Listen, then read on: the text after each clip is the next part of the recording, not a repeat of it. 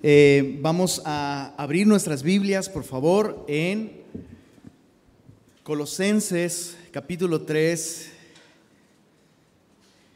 Hoy vamos a estudiar los versos 17 del capítulo 3 hasta el verso 1 del capítulo 4. Y quiero pedirte dos favores muy grandes. El primero es que pongamos atención a lo que Dios nos quiere decir a través de su palabra. Haz lo que sea necesario para que te mantengas atento. Si te ayuda a tomar notas, por favor, toma notas. Si tomar notas no te ayuda, no las tomes, pero, pero haz lo que sea que te ayude para estar atentos. Venimos a recibir el consejo de Dios. Ese es el corazón de nuestra reunión. Eh, nuestra vida como iglesia en muchos sentidos brota de lo que hacemos durante estos minutos en los que su palabra se abre y nuestros corazones también para recibirla. Así que eh, te invito a que nos pongamos de pie y vamos a darle lectura a la porción que vamos a estudiar el día de hoy. Capítulo 3 de Colosenses, verso 17 al capítulo 4, verso 1. Dice así, y todo lo que hacéis, sea de palabra o de hecho, Hacedlo todo en el nombre del Señor Jesús, dando gracias a Dios Padre por medio de Él. Casadas, estad sujetas a vuestros maridos como conviene en el Señor.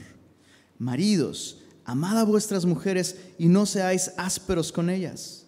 Hijos, obedeced a vuestros padres en todo, porque esto agrada al Señor. Padres, no exasperéis a vuestros hijos para que no se desalienten. Siervos, obedeced en todo a vuestros amos terrenales, no sirviendo al ojo como los que quieren agradar a los hombres, sino con corazón sincero, temiendo a Dios. Y todo lo que hagáis, hacedlo de corazón, como para el Señor y no para los hombres, sabiendo que del Señor recibiréis la recompensa de la herencia, porque a Cristo el Señor servís. Mas el que hace injusticia, recibirá la injusticia que hiciere, porque no hay acepción de personas. Amos, haced lo que es justo y recto con vuestros siervos, sabiendo que también vosotros tenéis un amo en los cielos. Precioso Dios, gracias por tu palabra. Gracias por revelarte a nosotros a través de, de, una manera tan sencilla, Señor. Si el día de hoy podemos abrir este libro y leer tu consejo, es porque tú deseas revelarte a nosotros a través de Él, Señor. Tú lo has hecho posible. Y ahora te pedimos, Señor, que, que tu Espíritu Santo abra nuestros corazones, Señor. No solo para estar atentos, Señor, sino para recibir con mansedumbre la palabra implantada. Y, Señor, ayúdanos el día de hoy a responder con fe y con obediencia a lo que tienes para nosotros a través de tu palabra. Pedimos esto y más en el nombre de Jesús. Amén. Puedes tomar tu lugar. Si te diste cuenta, comencé leyendo el verso 17, que realmente fue el final de lo que estudiamos la semana pasada. O sea, en realidad hoy nos toca estudiar a partir del verso 18, pero me pareció muy buena idea eh, comenzar vinculando lo que, lo que estudiamos la última, la última vez que nos reunimos. Estudiamos eh, eh, este llamado a vestirnos de Cristo, ¿recuerdas? Cristo a través de su gracia, por medio de su sacrificio, ha financiado para nosotros un guardarropas del cual podemos vestirnos, un guardarropas espiritual. Bueno, todo lo que estamos leyendo el día de hoy, lo que vamos a estudiar el día de hoy, es importante aclarar que no es, no es una lista de cosas que debemos hacer para convertirnos en cristianos. No es así. Esta es una lista de las consecuencias de la vida cristiana. Es decir, si yo tengo una relación correcta con el Cristo de los capítulos 1 al 3, mi vida va a lucir así, como lo estamos leyendo. Por eso comenzamos leyendo eh, esto, todo lo que hacéis, sea de palabra o de hecho, hacedlo todo en el nombre del Señor Jesús. Bueno, estos versos nos enseñan cómo luce la vida de aquel que hace todo en el nombre del Señor Jesús, es decir, representando a Cristo en todo lo que hace. Y si te diste cuenta, las cosas que leímos eh, pueden, pueden agruparse en tres esferas de la vida, tres relaciones. El esposo y la esposa, la paternidad después con padres e hijos Y finalmente la vida laboral, siervos y amos. Y es importante tener claras tres cosas antes de estudiar todo esto, como para poder comprender un poquito mejor el contexto.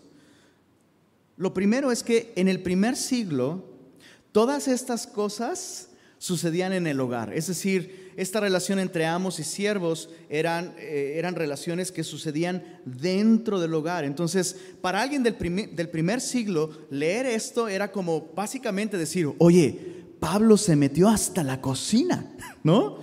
O sea, ya me está hablando de cómo criar a mis hijos, cómo tratar a mi esposa y hasta cómo tratar a mis siervos o cómo trabajar, eh, eh, cómo, cómo relacionarme en mi trabajo. Pues sí.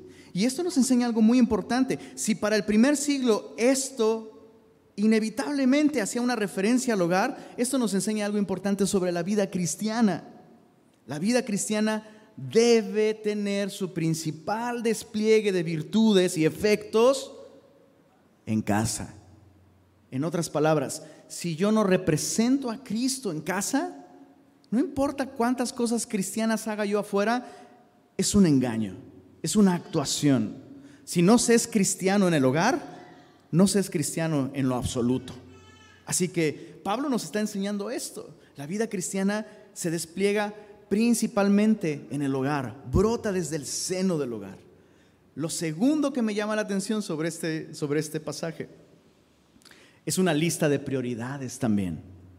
No es ninguna casualidad el orden en el que aparecen mencionadas estas distintas relaciones. De hecho, yo quiero animarte a que leas eh, después en casa la carta a los Efesios.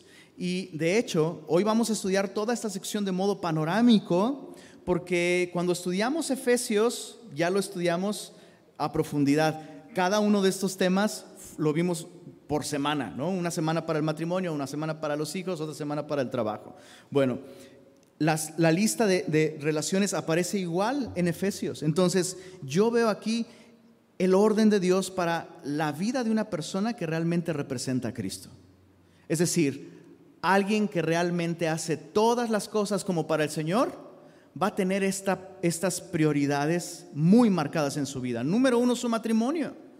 Si tú estás casado y eres cristiano y realmente estás haciendo todo como para el Señor, lo más importante será tu cónyuge después del Señor. Después, lo más importante serán tus hijos. Y al último, yo sé que sobre todo aquí en Nuevo León se van a rasgar las vestiduras con el jale no, hashtag con el jale no, ¿no? Al último el trabajo no, creo que, creo que no es una exageración decir, con toda seguridad, que la normalidad es tener esas prioridades literalmente de cabeza. Lo primero, el jale. En segundo lugar, mi tesorito, mi bendición. Y al último, mi cónyuge. Esto no glorifica al Señor. Si tú eres cristiano, no importa cuán regio seas, eres cristiano primero, regio después. Tenemos que vivir bajo estas prioridades. Y todas las decisiones y cosas que, tú tengas que, hacer en tu vida se van a ordenar en su lugar correcto si tú haces todas las cosas como para el Señor. Dices, no, no hemos ni empezado a explicar los textos y ya esto me está... Y número tres, quiero insistir en este punto antes de empezar a estudiar. Repito, esto es importantísimo. Esta no es una lista de cosas que debo hacer para ser considerado cristiano. Esta es una lista de consecuencias. Este estilo de vida será una consecuencia de tener una relación correcta con el Cristo de Colosenses capítulo 1 al capítulo 3. Entonces, como dicen eh, aquellos eh, artistas y eh, deportistas que hacen grandes hazañas, no lo intenten en casa, ¿no? Si no eres cristiano, no, no va a tener ningún sentido, te vas a frustrar y no, no, no es, vamos, esto no está dirigido a personas no cristianas, sino a aquellos que han abrazado a Cristo como su Salvador. Dicho esto, vámonos verso a verso. Veamos la primera relación, la relación entre el esposo y la esposa. Dice el versos 18 y 19, casadas, estad sujetas, perdón, mis queridas hermanas casadas, ¿pueden manifestarse? ¿Qué les parece que lo, leen las, espositas de, este compañerismo. Verso, verso 18. ¿Casadas?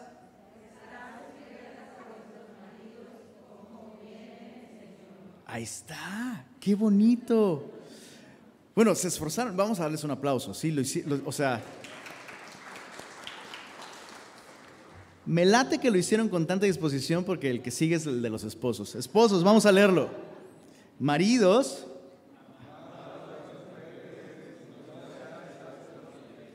no sé, no sé, no sé. Fue como dos por uno, dos, dos por dos como resignados. Ahí está, maridos, amad a vuestras mujeres y no seáis ásperos con ellas. Es interesante observar que en cada una de estas esferas, justo como ahorita, Dios se dirige primero a las personas llamadas a subordinarse y después a las personas con la responsabilidad de dirigir.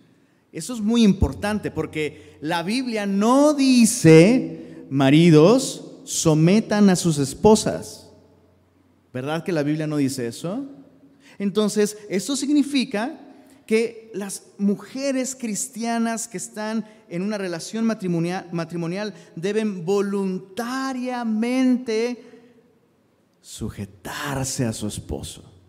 Eso es, es un acto de la voluntad que una mujer cristiana es capaz de hacer porque ha confiado en el Señor.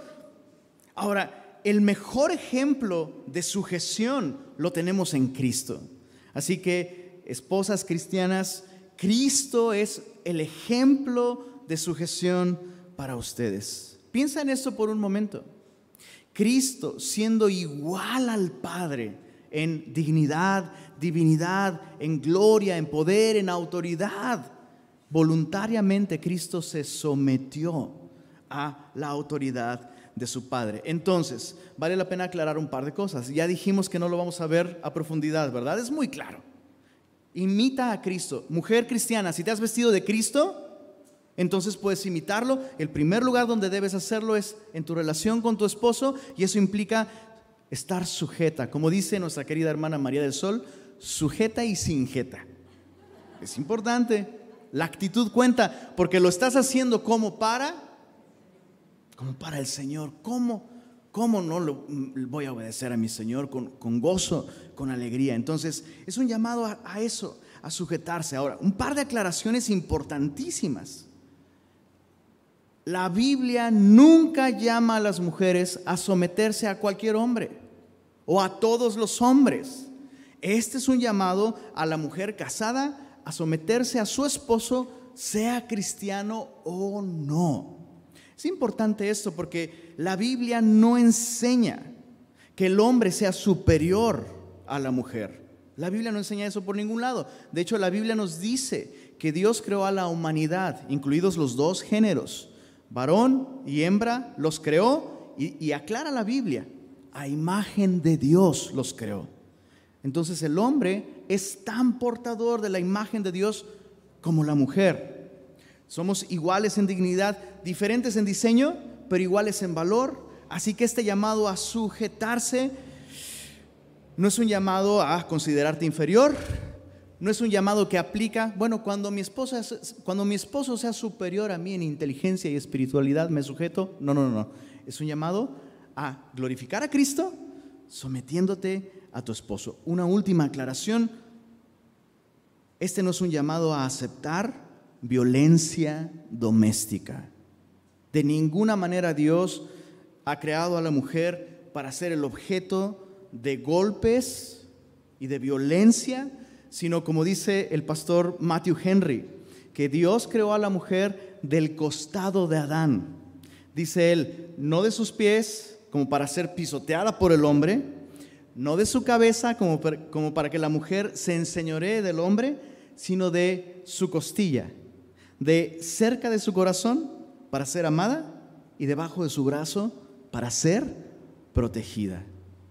Entonces, eh, aclaro esto porque desafortunadamente hay hombres perversos que usando textos bíblicos manipulan a su esposa para mantenerse sujetas en una relación en donde ellas están siendo violentadas. ¿Qué es lo que tienes que hacer?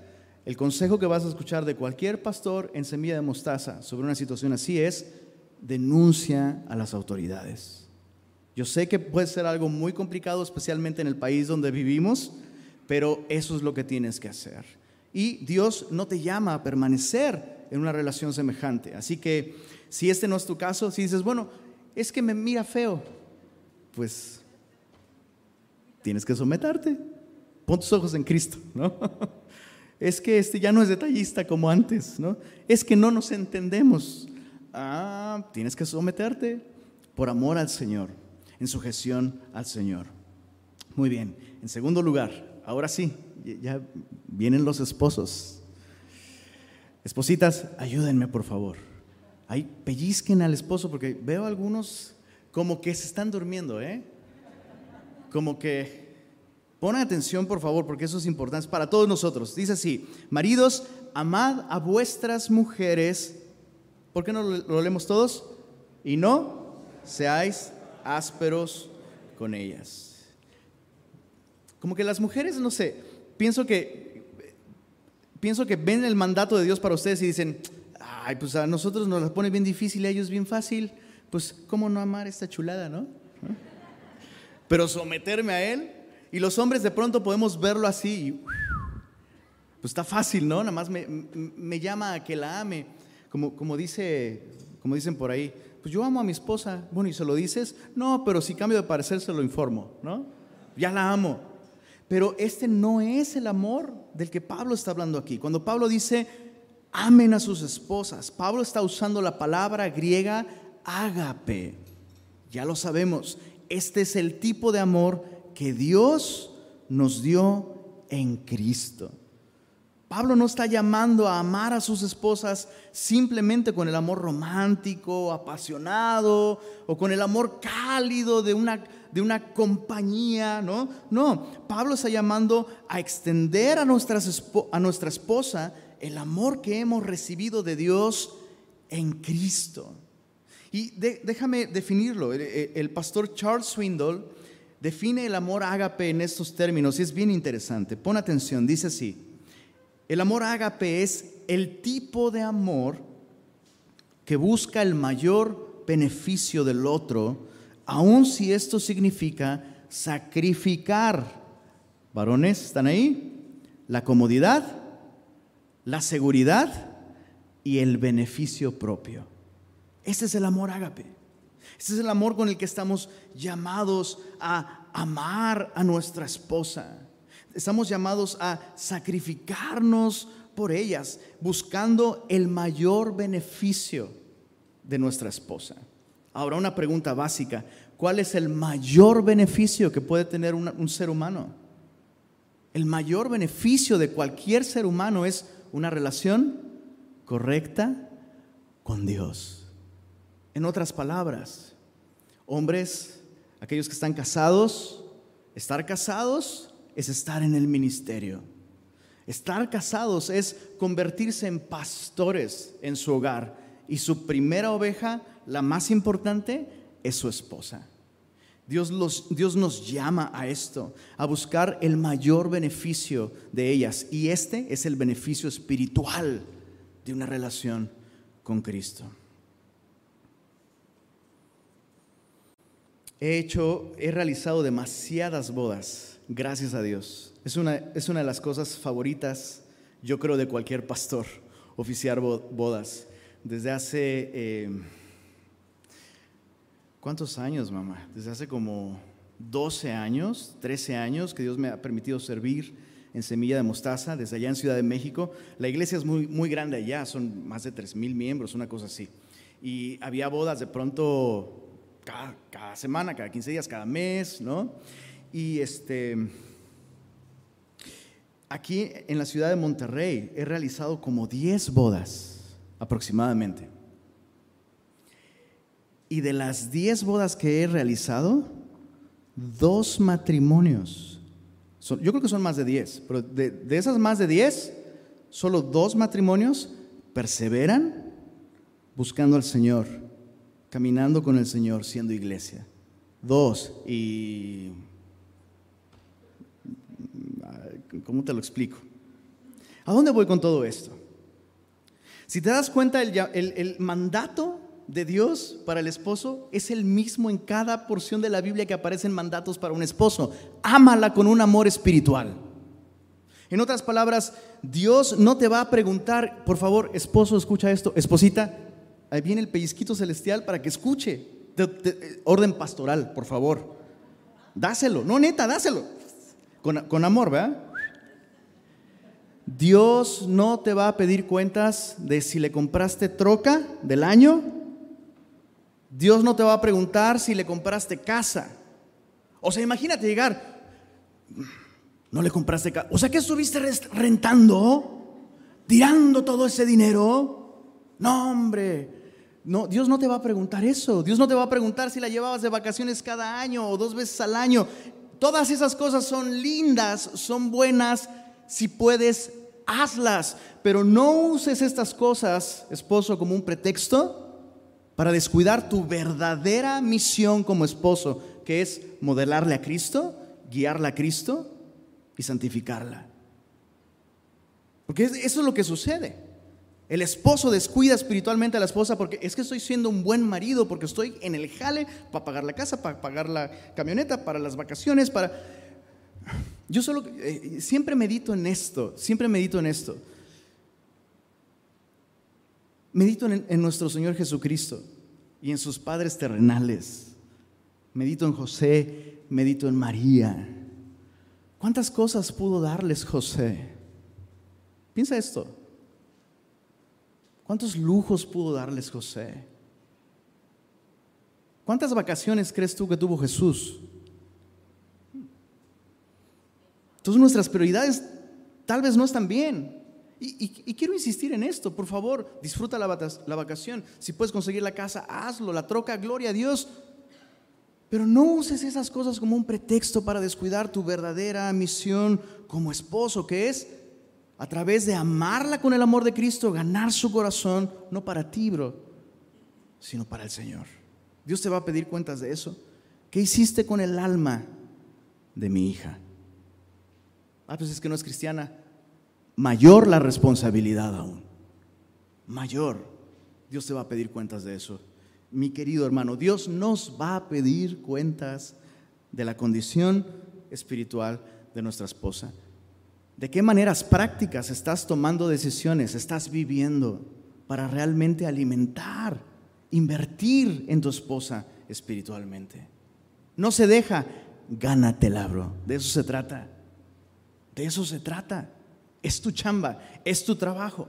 Me asombra, eh, volviendo al tema de las bodas, me asombra la cantidad de hombres que he visto pararse en ese altar y decir, prometo delante de Dios amarla con este amor, para luego abandonar a sus esposas en ese sentido. Sí, ahí está, ahí está el jale, ahí está el dinero, pero incluso los mismos esposos se vuelven personas que las desvían del Señor, que las desvían de la iglesia, que las desvían de una relación con Cristo. Es interesante esto. No, no debemos tomar a la ligera estas promesas que hacemos en el altar. Entonces, no estoy enojado. Un poco sí. Un poco sí.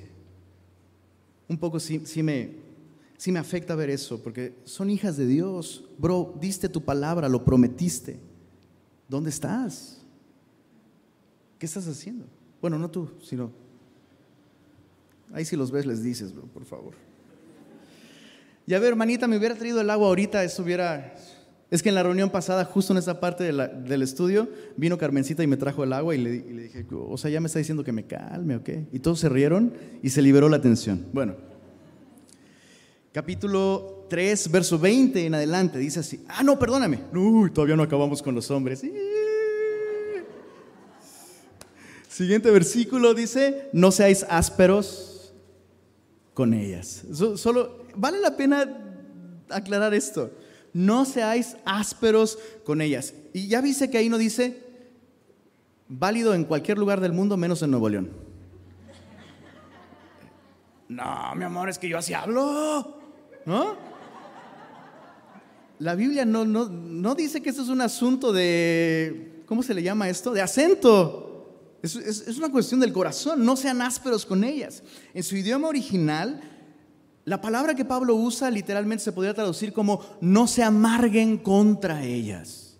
Y me pareció muy interesante, porque la idea detrás de este concepto es la de una persona que guarda resentimiento y como consecuencia es áspera en su trato con esa otra persona. Y me sorprendió muchísimo porque los hombres sí que podemos tener una piel muy delgadita con nuestra esposa. Yo no sé qué pasa.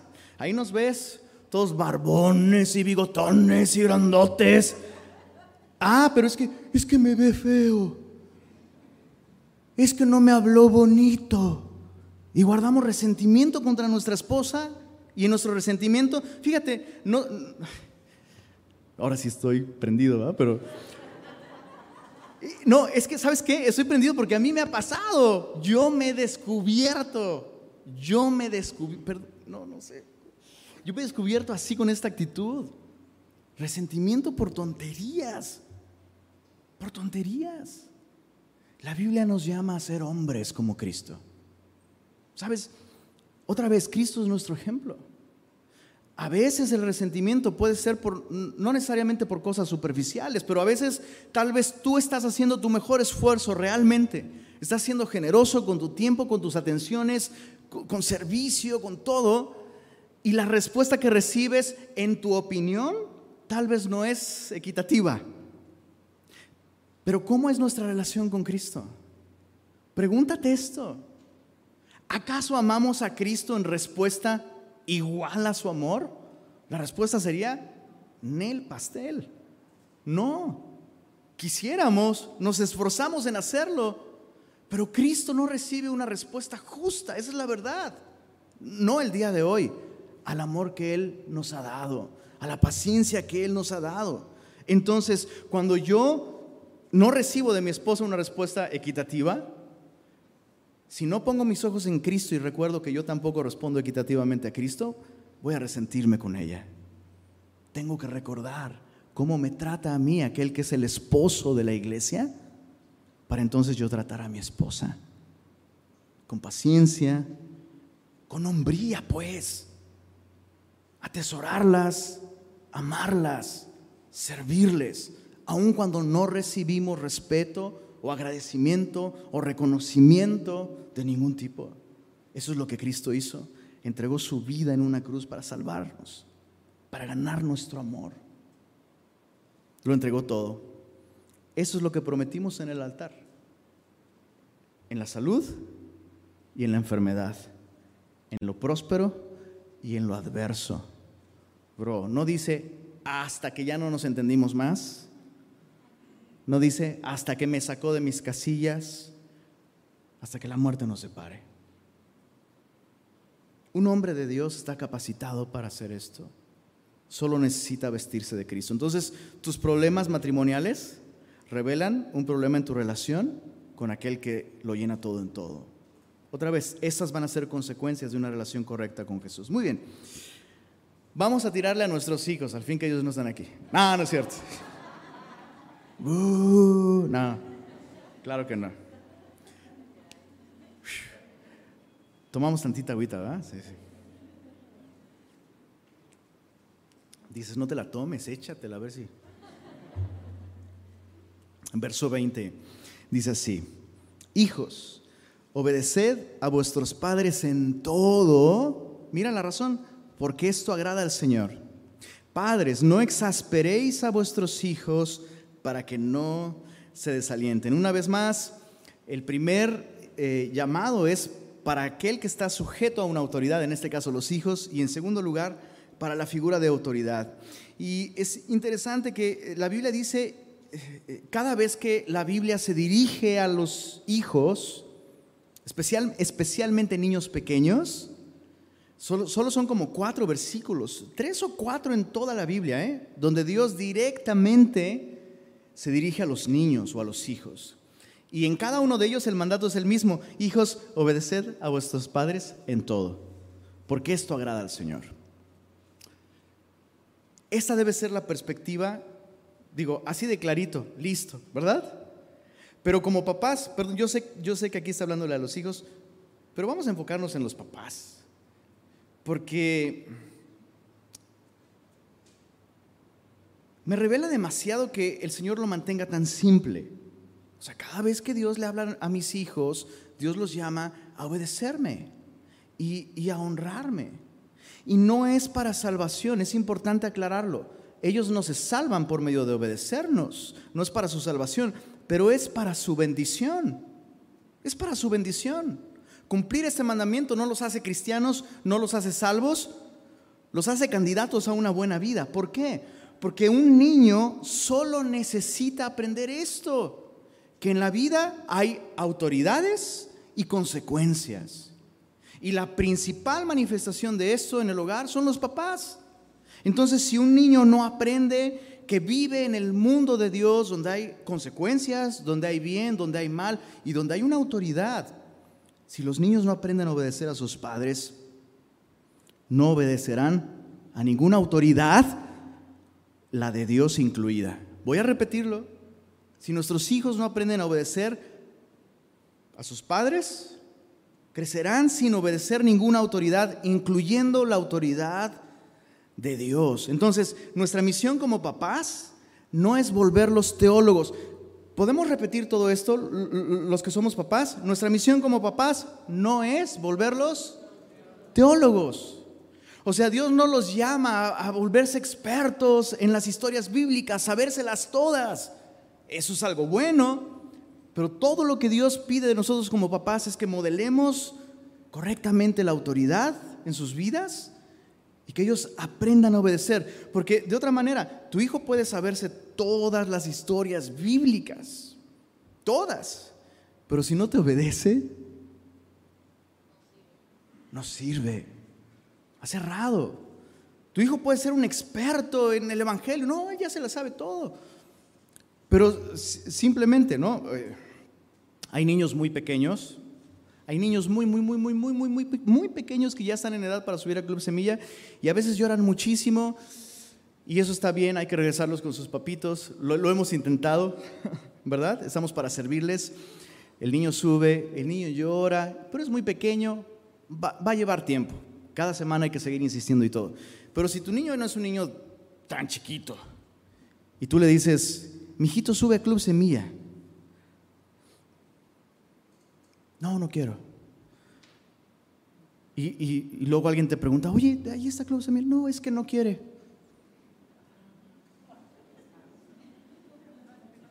¿Cómo te lo explico? ¿Cómo te lo explico? Es algo tan sencillo. ¿Y no te obedecen eso? No, es que se sabe todas las historias. O sea, cuando sea adolescente y que esté viviendo terriblemente, mi hijito ve a la iglesia te va a contestar con eso y no te va a gustar. Ya me sé todas las historias. O sea, necesitamos enseñarles a obedecer para su bendición, para su beneficio. Y esto aplica para todos los niños. Solo quiero aclarar esto. Esto aplica para todos los niños. Eh, eh, me llamó la atención un, un estudio que encontré en internet. No, no tengo ahorita la página, eh, después se los comparto, pero encontré un estudio de una comunidad de doctores en España, psicólogos específicamente, y ellos decían que eh, el, el, TDAH eh, o el, el, síndrome de deficiencia, no, no es síndrome, es trastorno de deficiencia de la atención, descubrieron algo, hicieron un estudio por medio de una agencia de Sydney, Australia, hicieron un estudio eh, eh, en España y descubrieron que el 60, más del 60% de los casos de trastorno de déficit de atención estaba sobrediagnosticado. Es decir, eran niños que realmente no tienen un trastorno de déficit de atención, pero es mucho más sencillo. ¿No? Es mucho más sencillo explicar, ah, es que no, no es que no obedece, no, es que tiene déficit de atención. ¿No? Y es interesante, pero tú puedes descubrir las diferencias. Tú, tú puedes ver a, un niño que realmente está incapacitado para mantener la atención por mucho tiempo, pero puede estar dispuesto en su corazón para esforzarse. Eso es muy distinto al niño que no te... Pero eso no es déficit de atención. Pero es muy fácil, es muy fácil sobrediagnosticar y explicas el problema y listo. Bueno, con déficit de atención o sin déficit de atención, nuestra misión como papás es enseñarles que viven en el mundo de Dios y que son responsables de lo que escogen hacer, siendo sensibles a las diferencias, sus retos, sus desafíos, pero esta es nuestra misión como papás. No los vuelvas teólogos, bro. Vuélvelos obedientes. Y eso significa amarlos de tal manera que realmente ellos confían en tu dirección, que, te obedecen por amor, porque saben que los amas. Es lo que dice al final, eh, padres no exasperen a sus hijos para que no se desalienten. Importante, un niño desalentado es una presa fácil del diablo y del, y del mundo. Si hay un lugar en donde nuestros hijos deben encontrar aliento, es en el hogar. Tengo una lista de cosas, solo como para meditar, maneras en las que podemos exasperar o desalentar a nuestros hijos. Número uno, solo, solo pasar tiempo con ellos haciendo las cosas que a nosotros nos gusta. O sea, no tengo tiempo para las cosas que te gustan, solo tengo tiempo para pasar contigo si tú haces lo que a mí me gusta. Eso es terrible. Recuerdo, recuerdo una persona alguna vez, eh, estábamos platicando eh, como de películas y de series y de todo, y, le pregunté eh, a una persona, oye, ¿tus hijos qué, qué, qué, series ven? ¿Qué películas ven? ¿Qué les gusta? No, no sé. No sabía.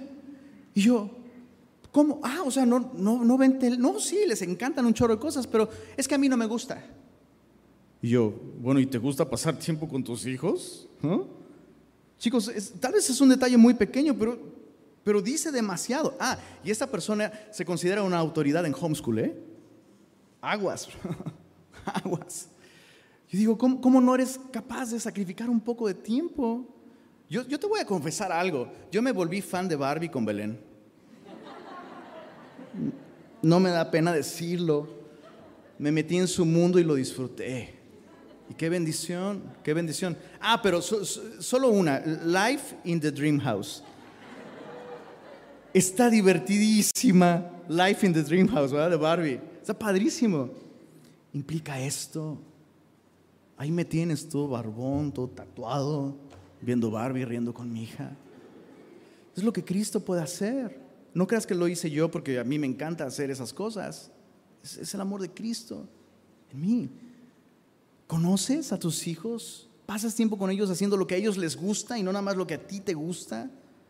Si nunca les dedicas tiempo de esta manera, van a desanimarse. Los vas a provocar a la desesperación, al desaliento. Eh, otra cosa, cambiar de reglas arbitrariamente según nuestro estado de ánimo. Es decir, cosas que hasta me hacen gracia cuando estoy de buenas, no las soporto cuando estoy de malas. Y ojo, eso no ¿sí se entiende lo que acabo de decir? O sea, estoy de súper buenas y rompiste un globo y ¡ah, Estoy de súper malas, rompiste un globo y te va como en feria. Exasperarlos, desanimarlos. Y, eso no solo exaspera a nuestros hijos, eso exaspera a cualquier persona, estar cambiando así de arbitrariamente. Otra cosa, minimizar sus preocupaciones sus problemas, sus necesidades o sus temores. Hacerlos menores porque están chiquitos, entonces supongo que, ay, mijito, por favor jamás le contestes esto a tu hijo. Mmm, mijito, problemas los míos. En su mundo, para su edad. O sea, ¿se, ¿se te olvidó lo que es tener su edad? Tenemos que recordar esto. No minimices sus preocupaciones, sus temores, ¿no?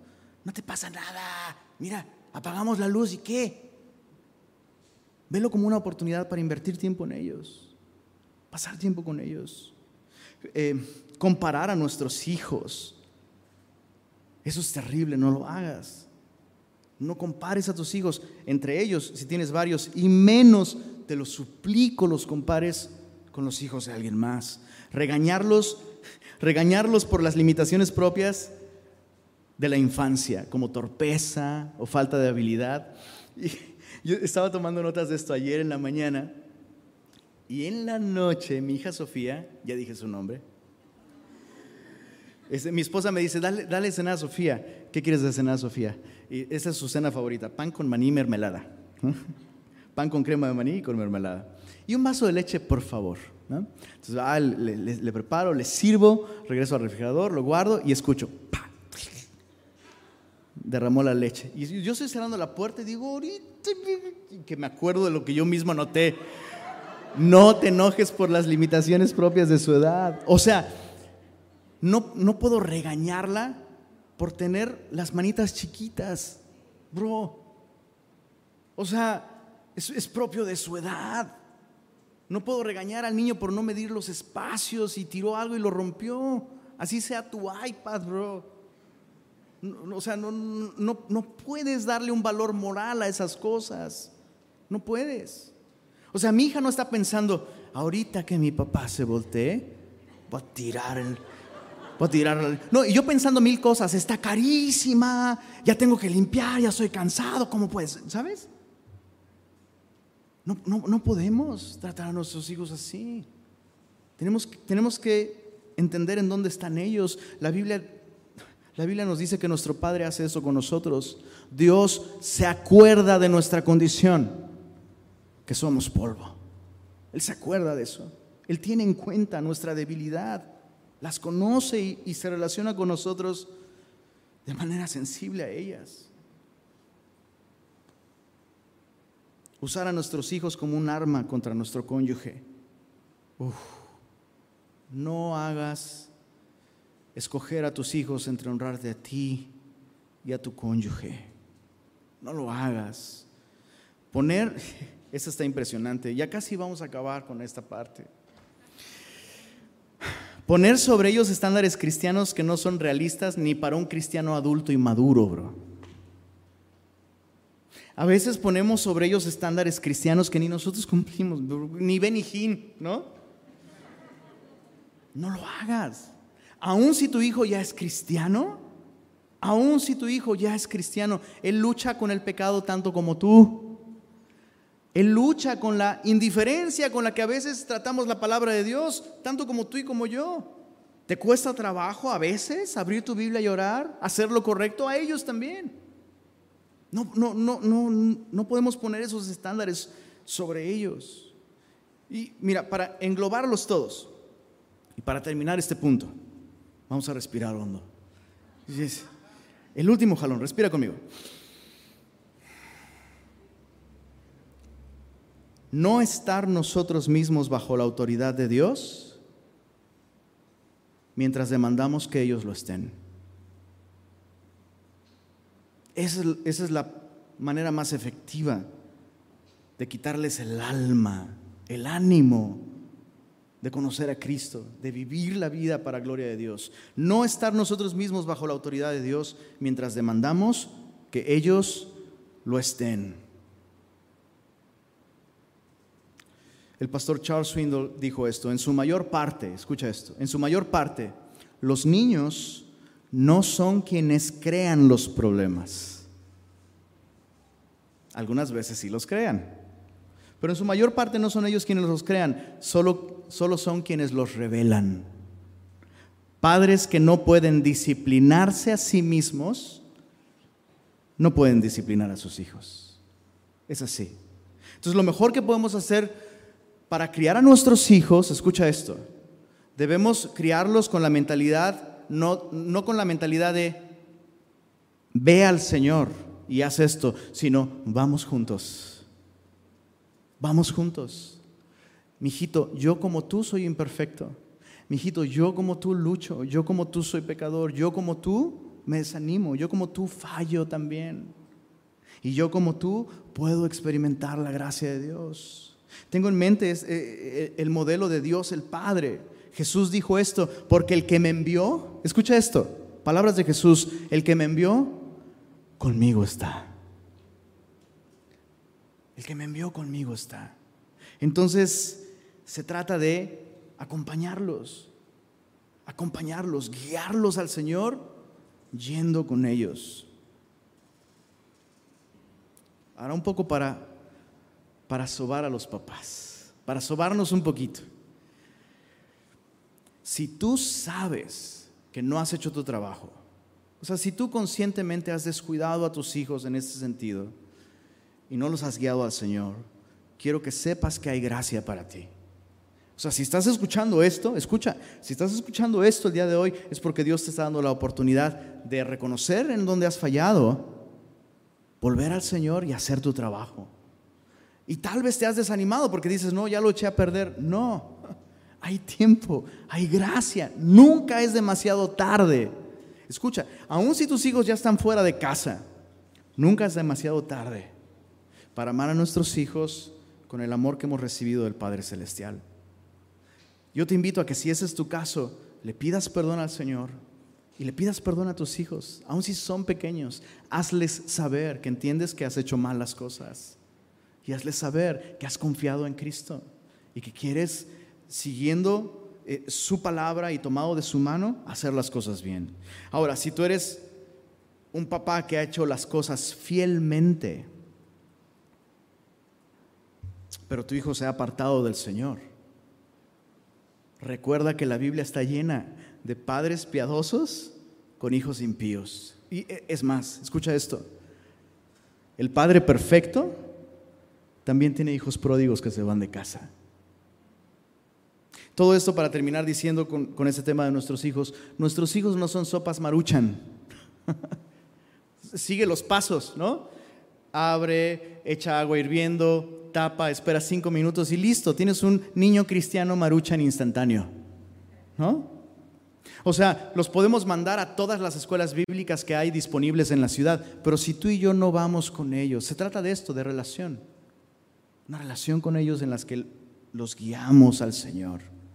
No hay fórmulas mágicas. Si tú hiciste tu parte y tienes un hijo pródigo, puedes descansar en que has hecho tu parte. Y puedes confiar en que el Señor no está corto de recursos. Muy bien. Vamos a terminar con esta última relación, relaciones laborales, siervos y amos. Leamos desde el verso 22. Siervos, obedeced en todo a vuestros amos terrenales, no sirviendo al ojo como los que quieren agradar a los hombres, sino con corazón sincero, temiendo a Dios. El verso 23 se me hace muy interesante porque solemos verlo ¿no? Como en stickers y pósters y notitas y lettering, desconectado de su contexto. El contexto es laboral. Qué interesante.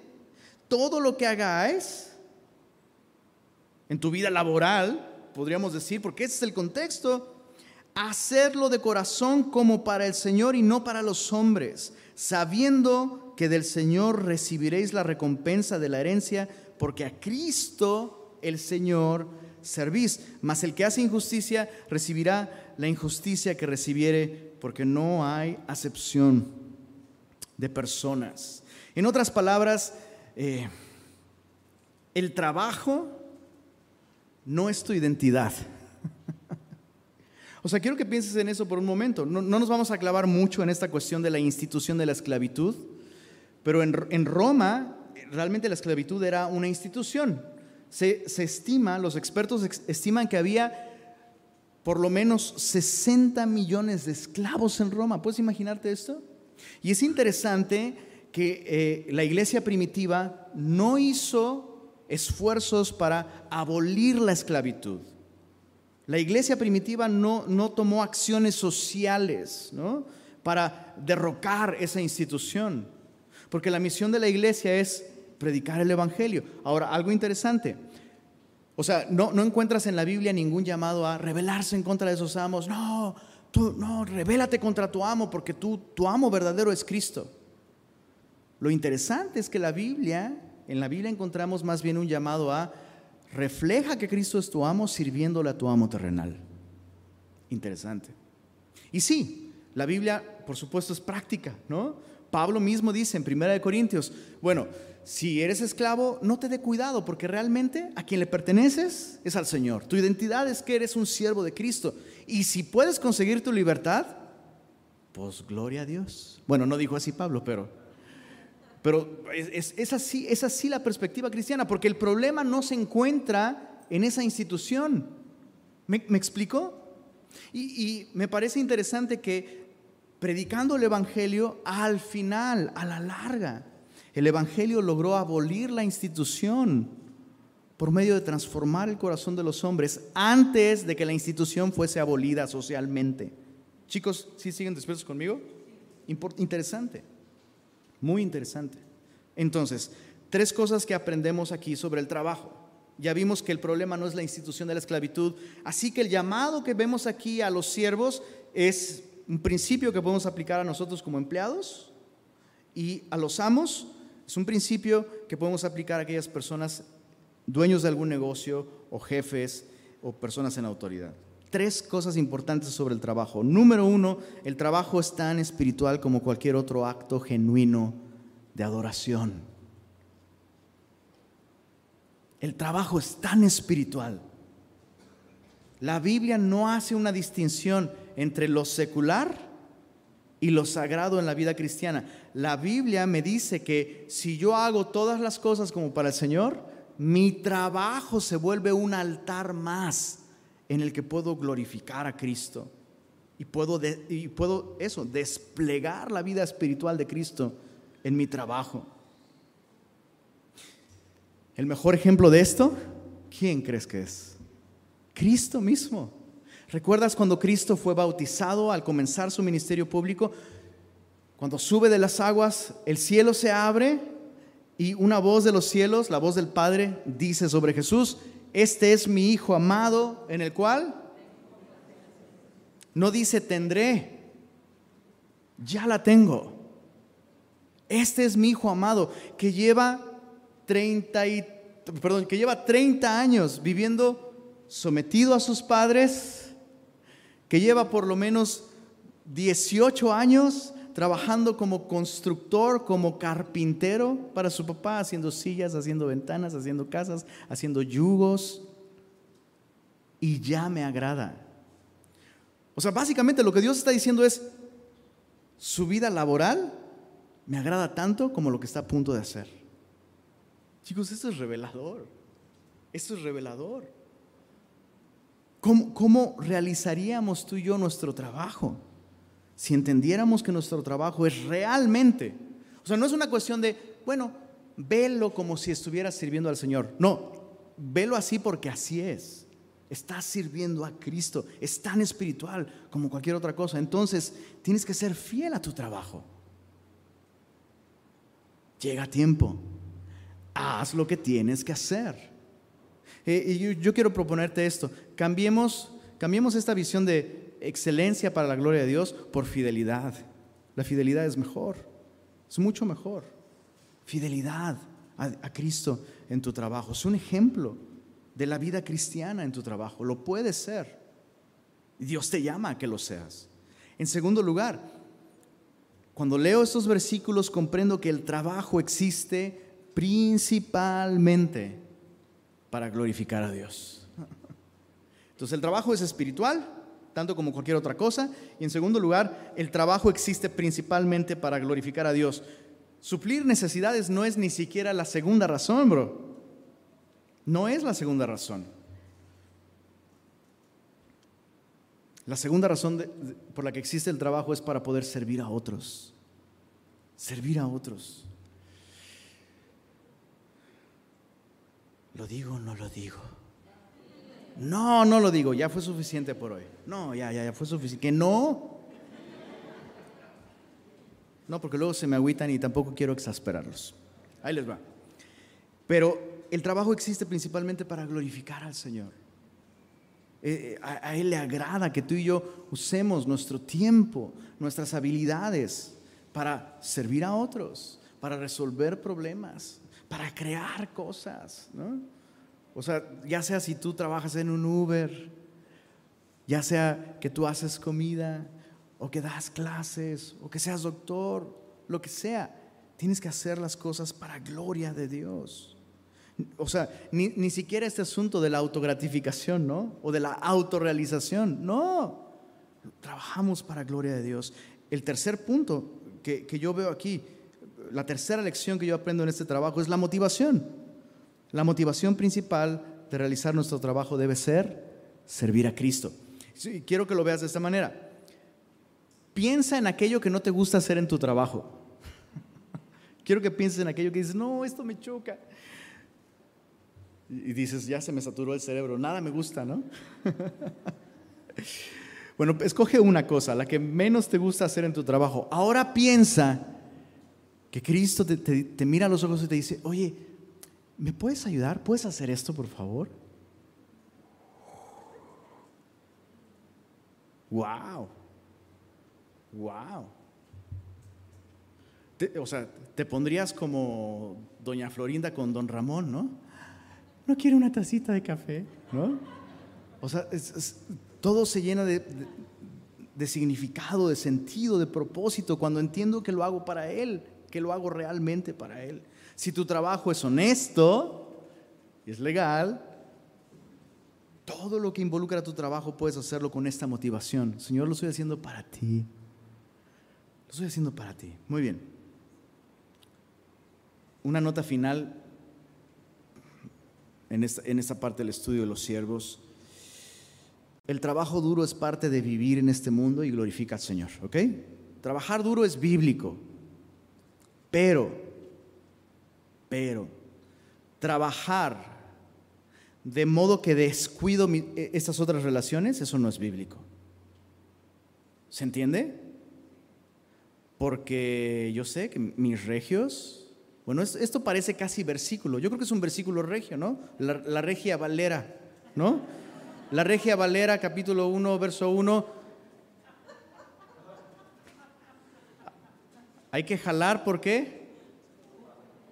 ¿Qué pasó? ¿Sí estoy en Nuevo León? ¿Sigo acá? ¿Siguen aquí? a jalar, ¿por qué? Se ocupa, se ocupa, ¿no? Pues claro que sí, por supuesto, pero, pero, no debo permitir que el trabajo se convierta en mi vida o mi identidad. No debo permitir eso. Darle al, al, trabajo el lugar, la atención, la importancia que debe tener mi esposa o mis hijos, eso no es bíblico. No lo es. Y perdón, perdón, esto sí lo voy a decir. La verdad es que la norma aquí es que las prioridades que vemos en este capítulo están exactamente al revés. El jale primero porque se ocupa. Y luego mis hijitos preciosos, tesoritos, mis... Y al final mi cónyuge. Y luego mis cuates. Y luego el fútbol. Y luego la carne asada. Y luego el gym y luego el Señor. ¿no? es bíblico. Dios nos llama a vivir de esta manera. Alguien que hace todo para la gloria de Dios, alguien que se ha vestido de Cristo, alguien que le da a Cristo el lugar de prominencia que vimos en Colosenses capítulo 1 al 3, va a vivir con estas prioridades. Terminamos con los amos, verso 1, capítulo 4 dice, amos, haced lo que es justo y recto con vuestros siervos sabiendo que también vosotros tenéis un amo en los cielos. Me encanta cómo el Evangelio revirtió los papeles. ¿Te diste cuenta? A los siervos les dice, realmente le perteneces a Cristo, así que eres libre. Y a los amos les está diciendo, realmente tú tienes un amo en los cielos, así que tú eres siervo. Me encanta cómo el Evangelio vino a, transformar todo. Y nosotros lo leemos con mucha familiaridad, pero esto era un disparate en la época. Esto era revolucionario. De hecho, la persecución oficial a los cristianos comenzó con una idea. Los cristianos son anarquistas. El imperio empezó a perseguir a los cristianos no porque adoraran a Cristo, no porque creyeran en las escrituras, no, sino porque decían ellos, ¿cómo es posible? Ellos son anarquistas que van a destruir el orden social, porque enseñan que hombres y mujeres son iguales en valor que nuestros hijos deben ser tratados con igual valor que un adulto y que amos y siervos valen igual. Eso va a poner todo de cabeza y empezaron a perseguirlos por eso, realmente. Tan es así que, de, de hecho, justo viendo esta instrucción a los amos, hacer lo que es justo y recto con ellos, en Roma los esclavos eran considerados bueno, objetos, cosas, propiedad del amo. Y que Pablo dijera, amos tienen que hacer lo que es justo, o sea, tratarlos con justicia y con rectitud. Eso era impensable. Eso era impensable. Ahora, recordemos que estos mandatos, tanto a siervos como a amos, están en un contexto de una iglesia. Pablo le está hablando a siervos y amos cristianos. Siervos y amos cristianos. Y sucedía algo extraño. La, la mayor cantidad de cristianos en un principio eran las personas del más bajo orden social, siervos. Y sucedía que alguien se convertía, un siervo se convertía, y con el paso del tiempo, su servicio, su amor, su fidelidad, el cambio en su vida, hacía que el amo se interesara en su nueva fe y terminaba convirtiéndose también. Pero entonces luego eh, sucedía algo interesante, pues, pues ya es mi brother, ¿no? Y entonces esto venía como a un poco medio descomponer la situación ahí. Y Pablo está diciendo, hey, no, si tú tienes un amo cristiano, y yo sé que, por ejemplo, aquí en Monterrey, bueno, hay más iglesias que Oxos, literalmente. Es muy probable, levanta tu mano si tú trabajas para alguien cristiano o con alguien cristiano o en una empresa cristiana. Varios, varios, varios, varios. Varios.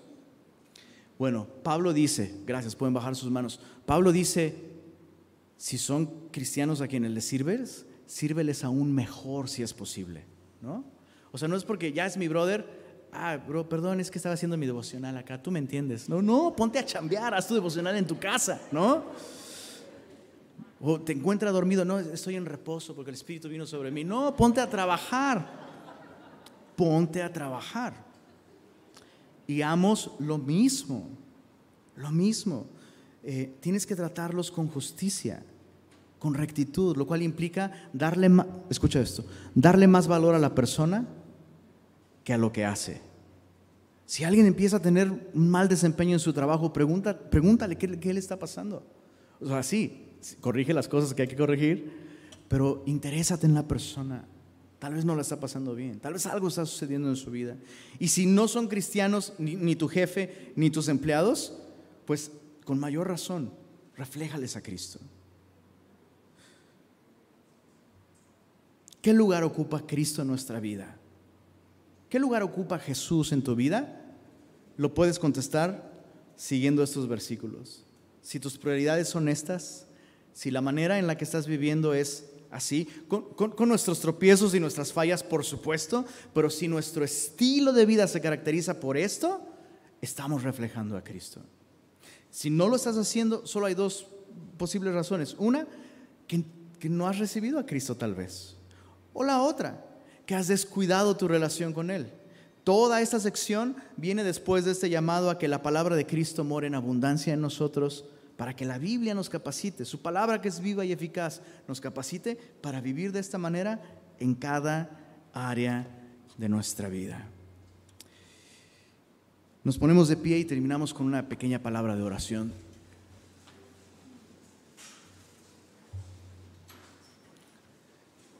Señor, eres, eres no solo nuestro Salvador, nuestro dueño, nuestro amo, nuestro Dios, pero eres también nuestro ejemplo en todas las cosas. Y hoy hemos considerado tu carácter humilde, sometiéndote a la voluntad del Padre, sirviéndole en todo, Señor.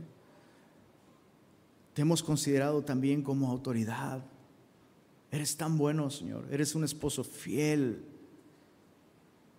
Señor, queremos responder a ti y queremos vivir nuestra vida siguiendo tu ejemplo. Sabemos que estas cosas no nos hacen cristianos, Señor. Sabemos que haberte recibido en nuestra vida como Salvador nos da la capacidad de vivir así, Señor. Y, y no tenemos excusas, Señor. Queremos reconocer que hemos fallado en muchas de estas cosas Y queremos una vez más apelar a tu sangre que borra todo pecado, Señor. Límpianos, Señor. Yo te pido que nadie salga de aquí condenado, Señor, sino animado, alentado a vivir en cada aspecto de su vida para tu gloria. Señor, permítenos vestirnos de ti, Señor. Ayúdanos a reconocer que cada una de estas relaciones va a ser un resultado de tener una relación correcta contigo. Haznos volver, Señor. Si hemos descuidado nuestros tiempos de intimidad contigo, haznos volver, Señor. Y permítenos glorificarte en todo lo que hacemos, Señor. Queremos que el mundo te conozca y queremos modelar con nuestra vida lo que tu gracia es capaz de hacer, Señor. Llénanos de tu espíritu. Permite que tu palabra more en nuestros corazones, Señor. Y gracias una vez más por hablarnos a través de tu palabra. Todo esto y más lo oramos para tu gloria. Amén.